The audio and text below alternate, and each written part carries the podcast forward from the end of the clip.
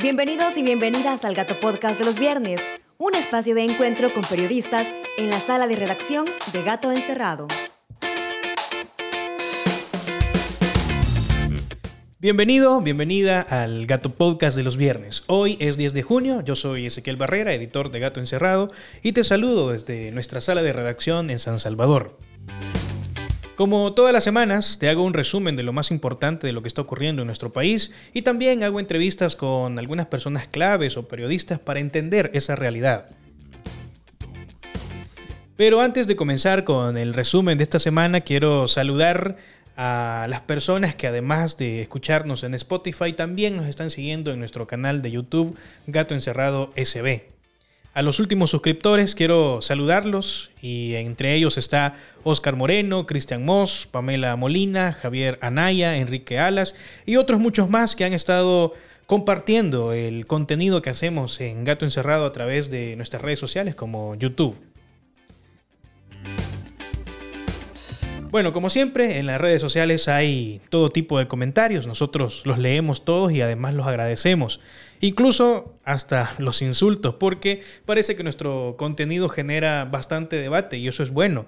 Nosotros nunca vamos a censurar a nadie. Para nosotros es importante que nuestro contenido estimule el pensamiento crítico, se cuestione la versión oficial y a través de nuestro contenido en nuestra página web y en nuestras redes sociales puedas ver los hechos sobre los cuales fundamentamos nuestras afirmaciones que hacemos desde el periodismo que ejercemos. Bueno, hoy sí, vamos con el resumen de lo más importante de la semana.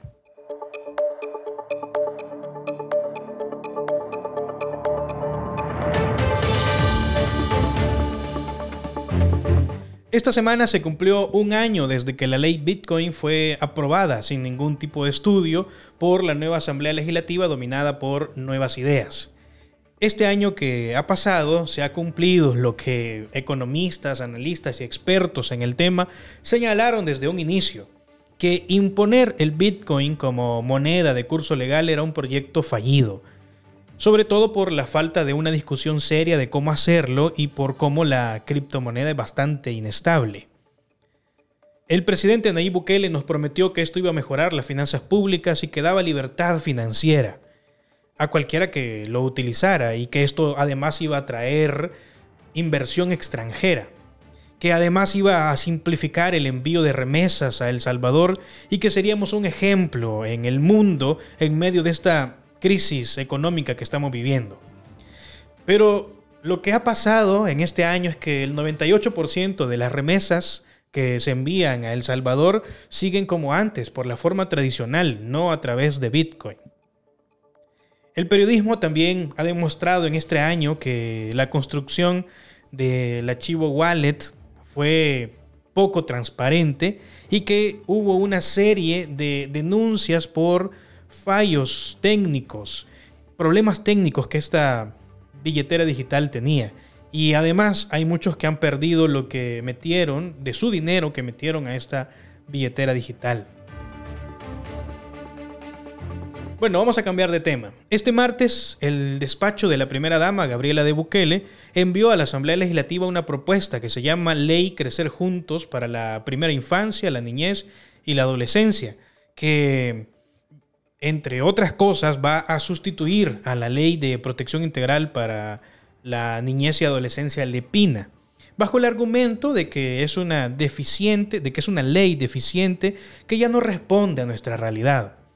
La propuesta también es para derogar el ISNA y el CONNA, que son instituciones que se encargan en teoría de proteger a la niñez y de verlos como sujetos de derecho. También va a derogar la ley de salas cunas y crea una nueva institucionalidad. La propuesta esta semana ya pasó a estudio de la Comisión Legislativa de Familia, donde ya se dijo que la aprobación va a tardar en promedio dos semanas. Zaira Navas, de Cristosal, criticó esta propuesta en su cuenta de Twitter y señaló que derogar la lepina es un riesgo para la niñez y la adolescencia en el país, ya que esta lepina, esta ley lepina, fue reconocida internacionalmente como un avance del país. Asume la doctrina de la protección integral, dice ella, superando lo de situación irregular Dice Zaira que la situación de, de los niños, niñas y adolescentes debe ser vista como sujetos de derecho y no como un objeto de protección. Bueno, vamos a cambiar de tema para ir avanzando en este resumen. Esta semana también publicamos una nota sobre 10 diputados propietarios y 15 suplentes que todavía no han hecho su declaración patrimonial. Es decir, que después de un año de estar en funciones todavía no han informado de todo el dinero que poseen en sus cuentas y de todas sus posesiones, bienes e inmuebles, no lo han informado ante la sección de probidad de la Corte Suprema de Justicia. Esta declaración patrimonial es importante y además es una obligación porque es la forma de examinar si un funcionario se ha hecho rico o ha obtenido dádivas indebidas durante su gestión. Hay una declaración que se hace al inicio de la gestión y hay otra que se hace al finalizar el periodo en el que estos funcionarios han estado trabajando. Si no la presentan, además de que es su obligación y estarían incumpliendo la ley, sería también imposible corroborar si al final estos funcionarios se han enriquecido ilícitamente durante su periodo como funcionarios. Entre los diputados que no han presentado su declaración patrimonial están eh, gente de Nuevas Ideas, de Arena, de PCN, de Gana y también la suplente de la diputada de Vamos. Romeo Auerbach, de Gana, Dijo Gato Encerrado que no sabía y no se había dado cuenta de que le faltaba hacer la declaración, que eso fue algo que delegó a una segunda persona para que se lo hiciera y resulta que esta semana, cuando salió publicado Gato Encerrado y también gracias a la gestión que hizo ALAC de pedir por acceso a la información quienes han presentado su declaración, el diputado dijo, bueno, yo no sabía y entonces ahora sí, ya estoy enmendando eso. Quiero que escuchemos lo que él le dijo a nuestra compañera Melissa Paises en la Asamblea Legislativa cuando lo abordó por este tema. Fíjese que cuando salió la publicación, yo, yo eso lo delegué en una persona y pensé que estaba presentado, pero me confirmaron que, que no y lo estoy preparando. Entonces el informe de, de probidad, sobre todo en mi caso cuando es toma de posesión, es cómo está mi situación a ese día. Eso no es quizás lo más interesante de un informe de probidad es cómo sale uno después del, porque lo que yo tenga y, mi grupo familiar, que en mi caso solo incluye a mi esposa y a un hijo, eh, lo que yo tenga el 1 de mayo, yo hasta ese día empecé a ser un funcionario con análisis de probidad. Entonces, eh, lo estoy preparando, me di cuenta eh, cuando pasó esa publicación, yo creo que me di cuenta, usted me preguntó por WhatsApp, y lo estoy preparando quiero que se acuerden que lo interesante es, por ejemplo, qué voy a dar yo el 30 de abril del 2024. Porque es ahí donde Providad sí puede saber si yo tuve un aumento injustificado de mis, de mis bienes y, bueno, a, presentarlo porque esa es una ley que está y hay que, hay que cumplirla. Pasemos a otro tema.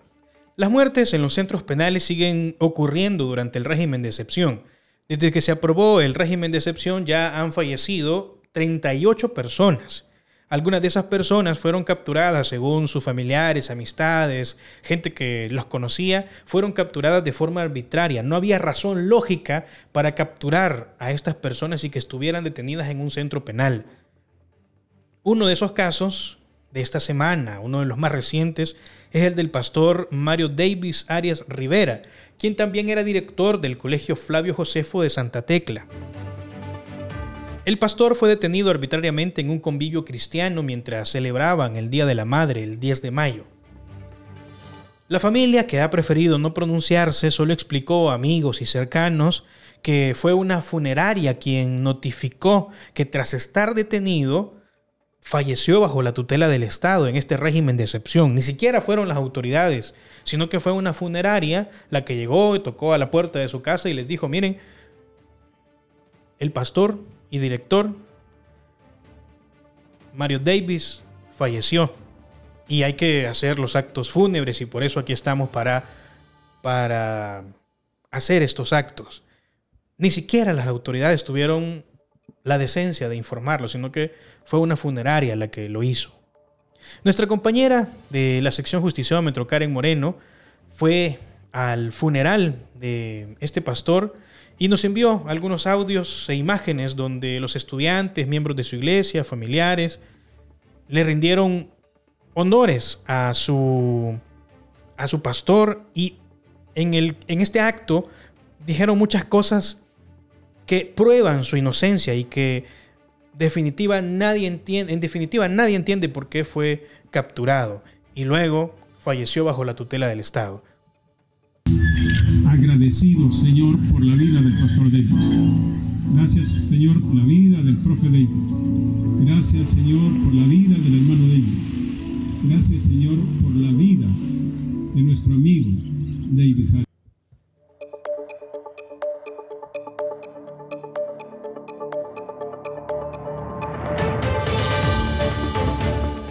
Relacionado con este tipo de cosas que ocurren en los centros penales durante el régimen de excepción, el exalcalde de San Salvador, Ernesto Mason, habló de lo que ha visto mientras ha estado recluido en el centro penal Esperanza, mejor conocido como Mariona.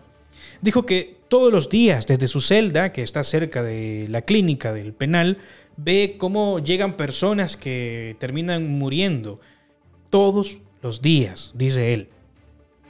También aprovechó para decir que a él personalmente lo torturan y que ha estado al borde de la muerte al menos tres veces. Todo esto lo dijo afuera de una sala de audiencias donde fue trasladado para que su caso fuera revisado. Al final, el juez que revisó el caso concluyó que debía permanecer detenido a pesar de su condición de salud. Escuchemos lo que dijo a los colegas de la prensa gráfica a su salida de esta audiencia de revisión de medidas? Yo vivo en la clínica, yo veo todos los días muertos, todos los días, y algunos que no alcanzan a llegar a la clínica. Algunos que no, no, yo tengo derecho a decir las palabras. Si, si me van a dejar preso de por vida hasta que me muera, pues tengo derecho, tengo derecho a hablar y hoy voy a hablar. O sea que hoy aprovechen porque hoy voy a hablar. ¿Cuántas personas ha visto usted o el movimiento de este sector o cuántas personas contabiliza usted que han fallecido? Pues están falleciendo dos, tres diarias, más o menos. Yo no las he visto a todas, pues. Yo he visto a varios porque, porque mi, mi, celda queda pues en, prácticamente en, la enfermería, enfrente de la clínica. He visto mucha gente golpeada también. He visto mucha gente maltratada, desnutrida en, un hacinamiento que, que, nunca se había visto. ¿Y con la visita Yo vivo en la clínica.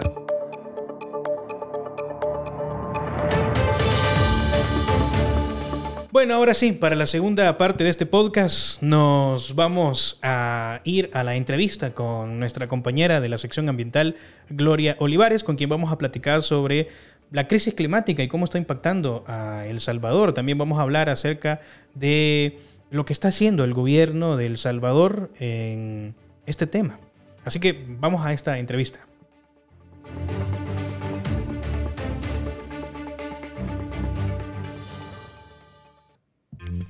Esto es Conversa entre Gatos, tu entrevista sobre la nota destacada de la semana junto a sus autores y autoras.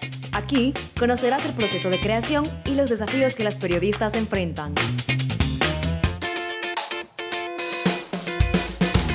En esta ocasión tengo la oportunidad de platicar con nuestra compañera de la sección ambiental de Gato Encerrado, Gloria Olivares. Bienvenida, Gloria, a este espacio del Gato Podcast de los viernes. Muchísimas gracias, Ezequiel. Y bueno, es un gusto estar con todos ustedes ahora en video.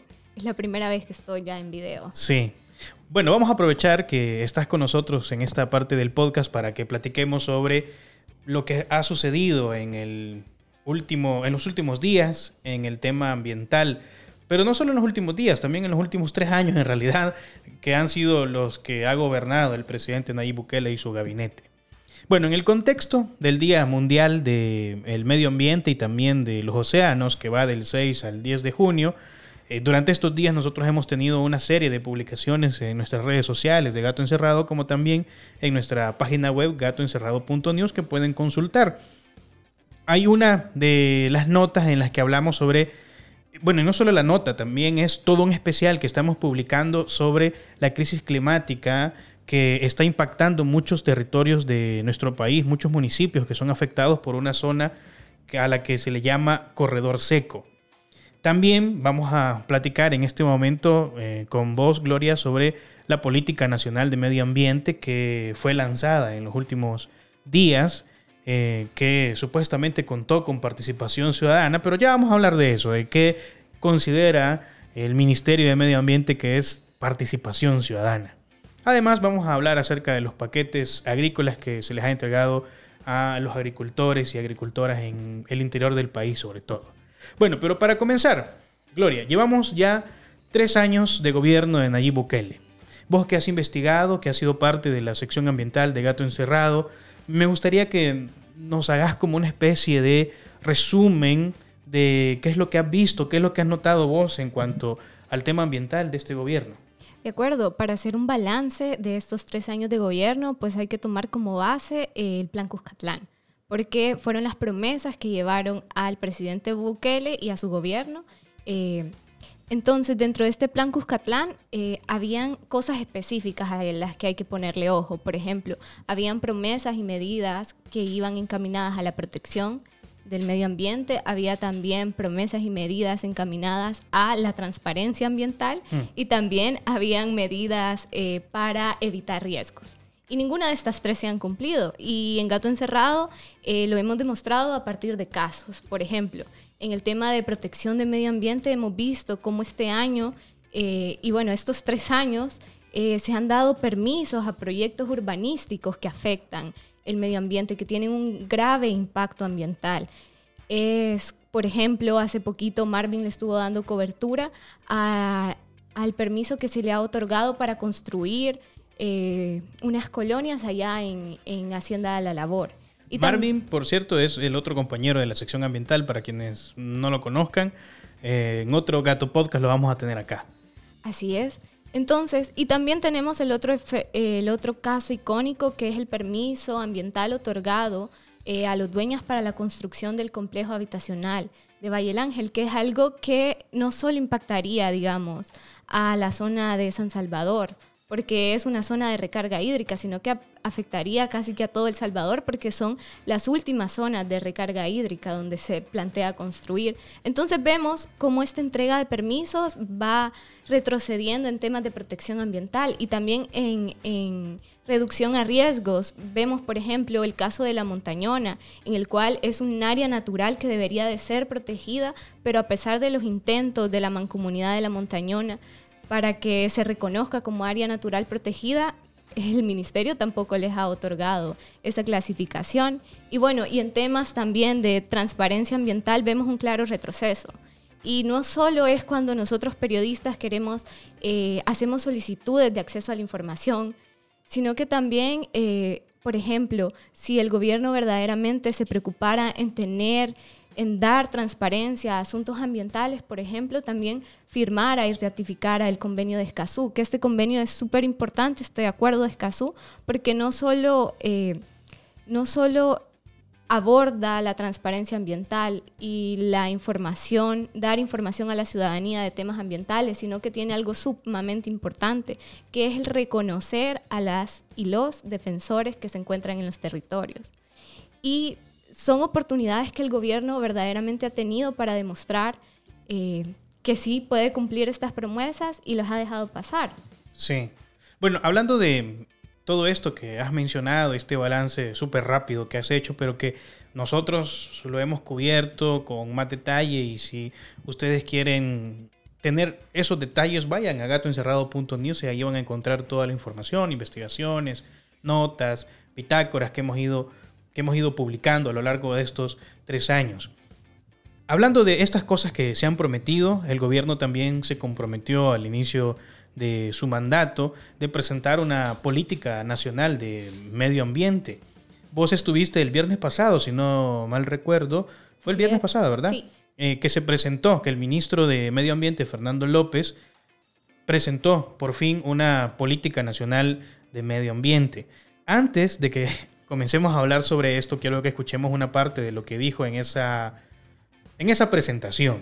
Así que les voy a poner una parte eh, de su discurso en, en, la presentación de la política. El resumen, la verdad que eh, si nosotros conservamos nuestros recursos naturales, pues eh, estamos haciendo nuestro trabajo, pero conservar los recursos naturales no solamente se trata de sembrar árboles, dar un permiso de medio ambiente, ayuda a conservar los recursos naturales. Y eso es algo que tenemos que entender.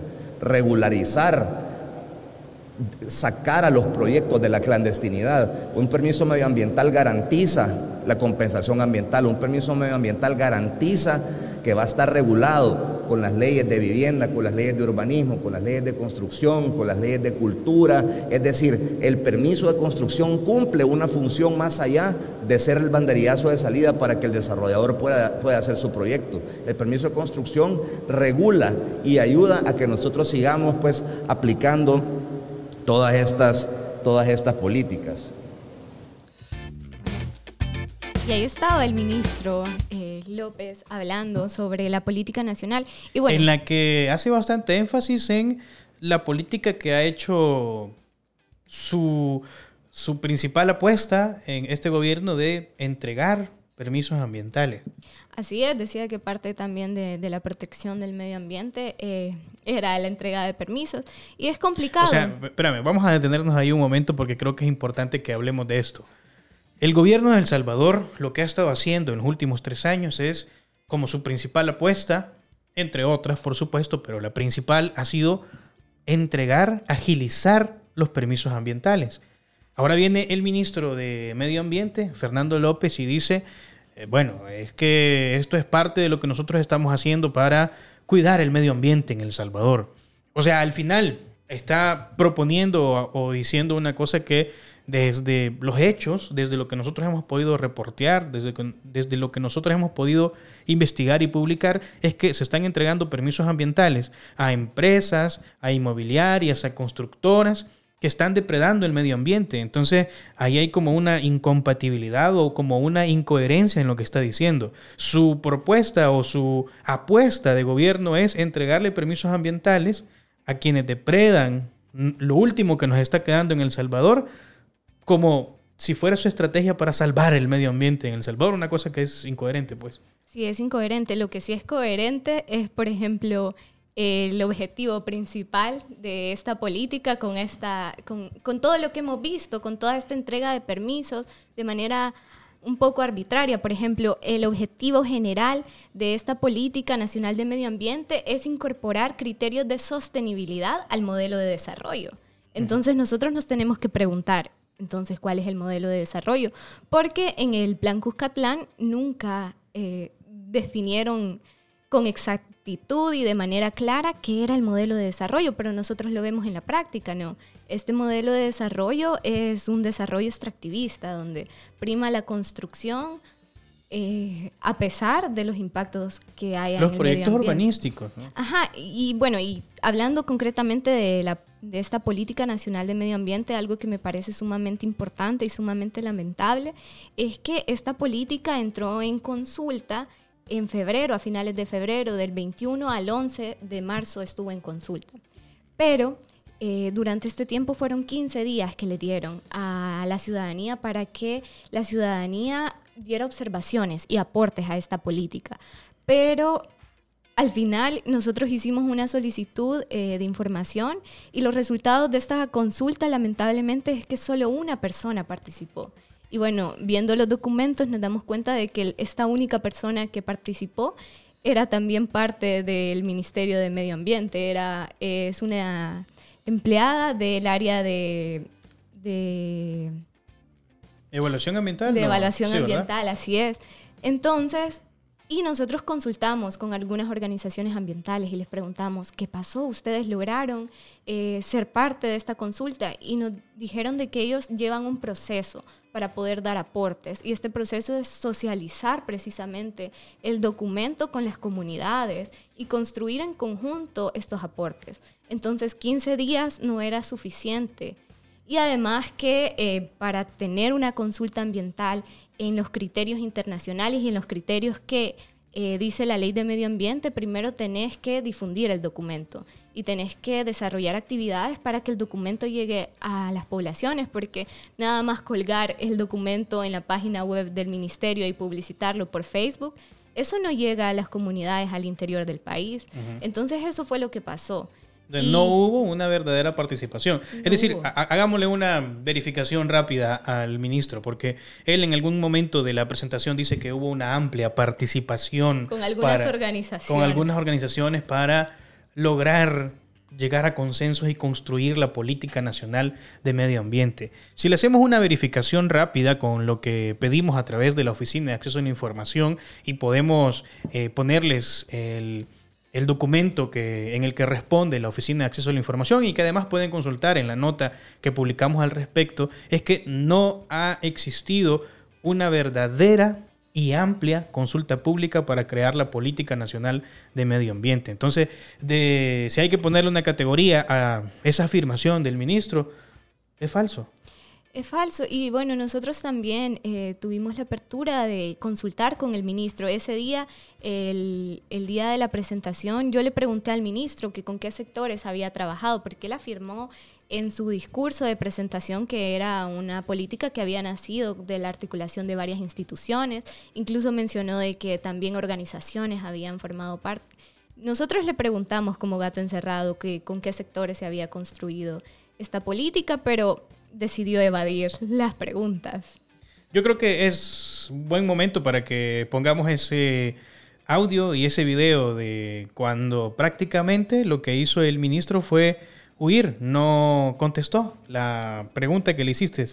Le preguntaste, bueno, le preguntaste varias cosas. ¿Qué fue lo que le preguntaste? Al principio también eh, le consultamos qué, qué opinión tiene sobre que no se haya legislado y no se haya aprobado el dictamen de los cambios, de las modificaciones al artículo 189 de la Ley de Medio Ambiente.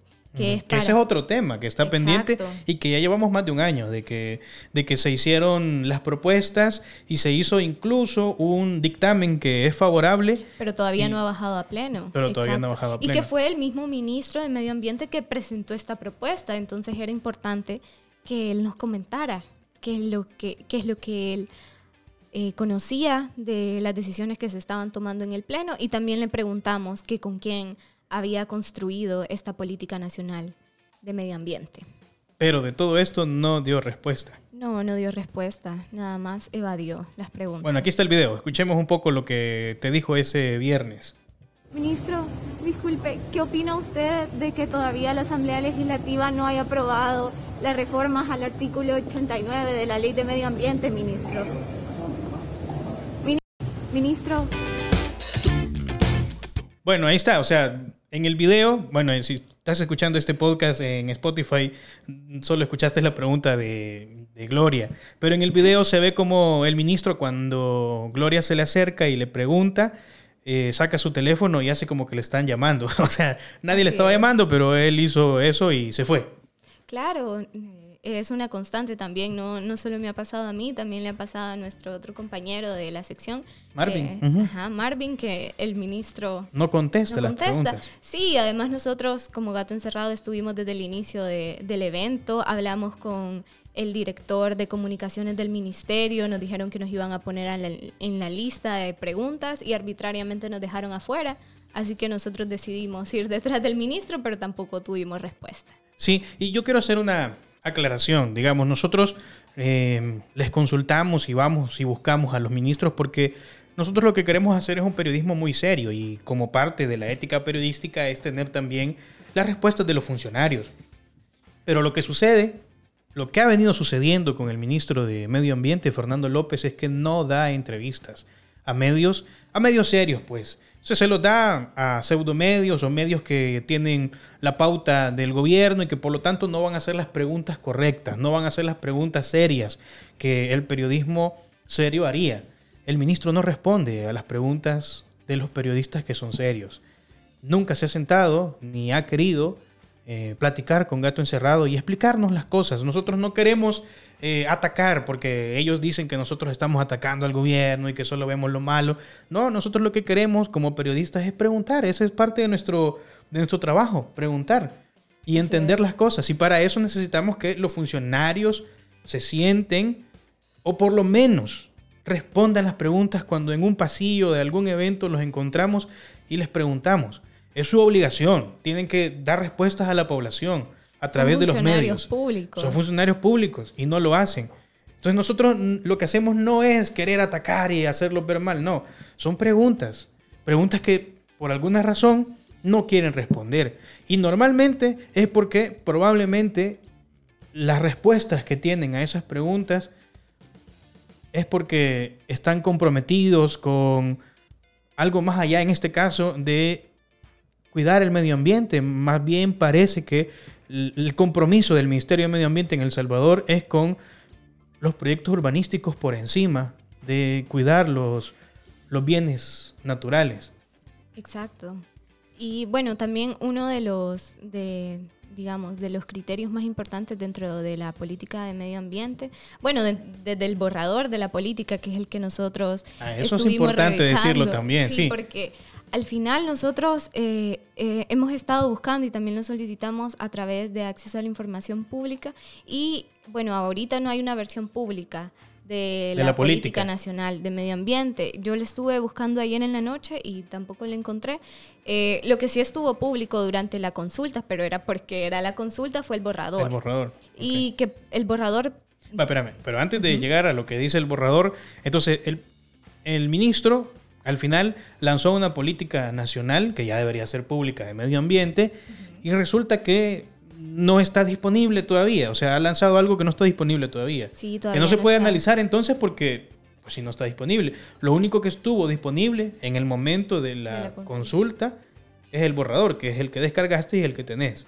Exacto. ¿Y qué dice? Y dentro de ese borrador hay, hay, digamos, distintas acciones y estrategias. Una de esas estrategias y uno de esos enfoques también es, digamos, la educación ambiental y tener como datos concretos la formación y especialización en temas ambientales. Y a mí me parece súper curioso porque, por ejemplo, el ministro decía en, en, el discurso, decía de que tienen que conocer el territorio para saber cómo cuidarlo.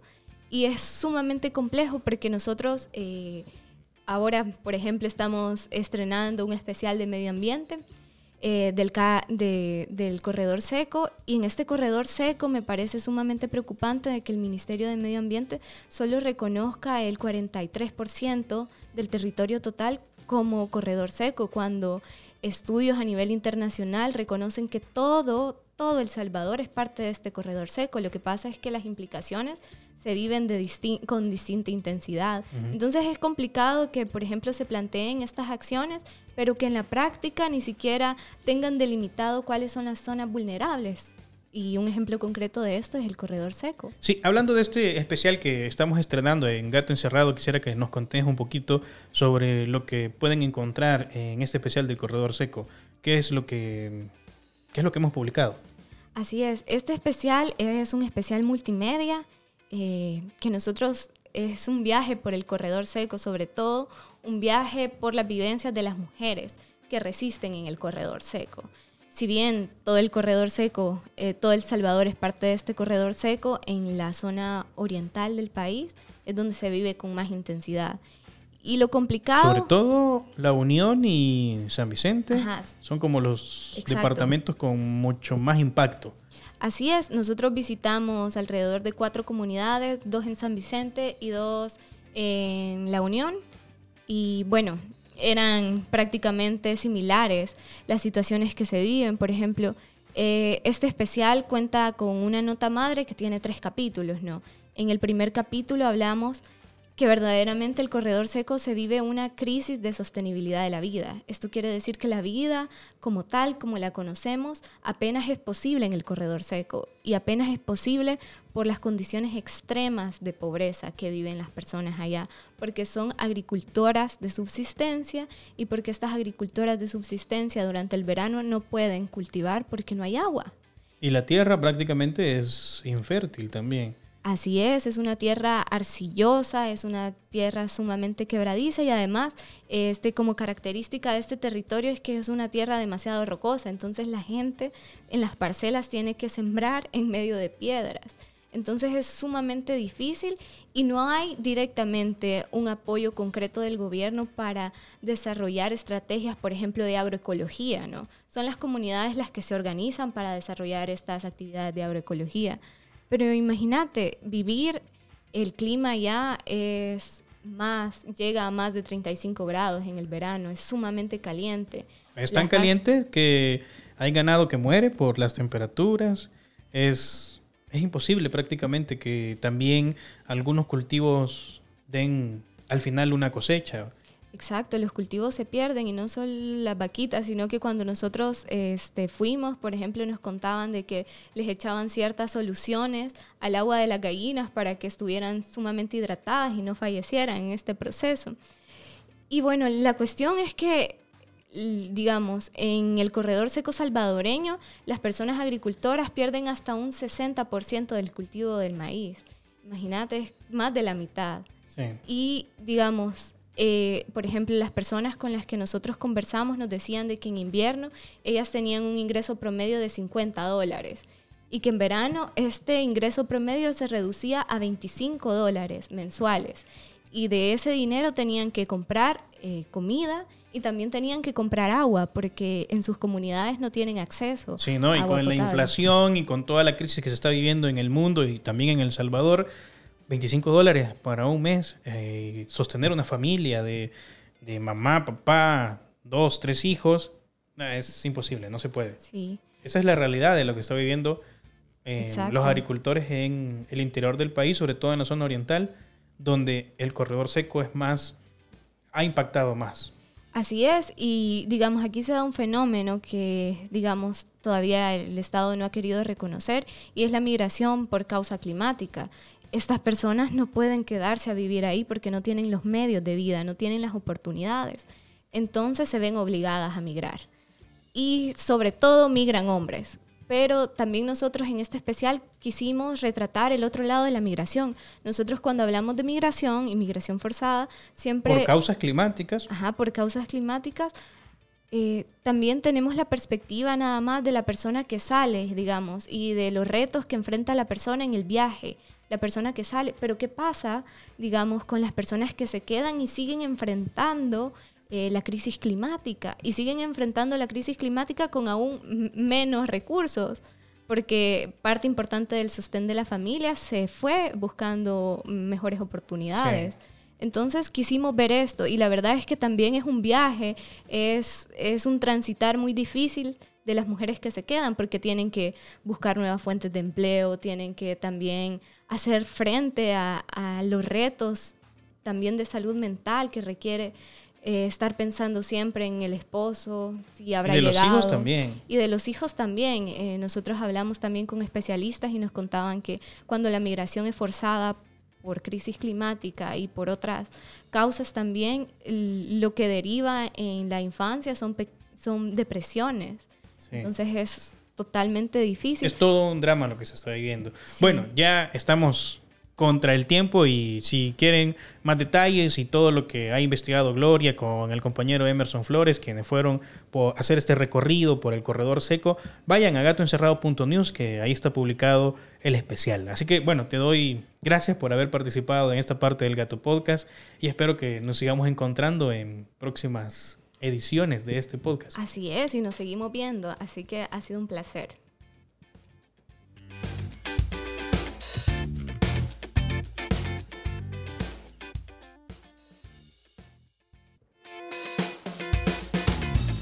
Bueno, y así llegamos al final de este Gato Podcast de los viernes. Yo te agradezco por haber llegado hasta este momento y también te voy a agradecer si compartís este contenido con tus amigos, con tus familiares, para que todos sepan lo que está ocurriendo en El Salvador.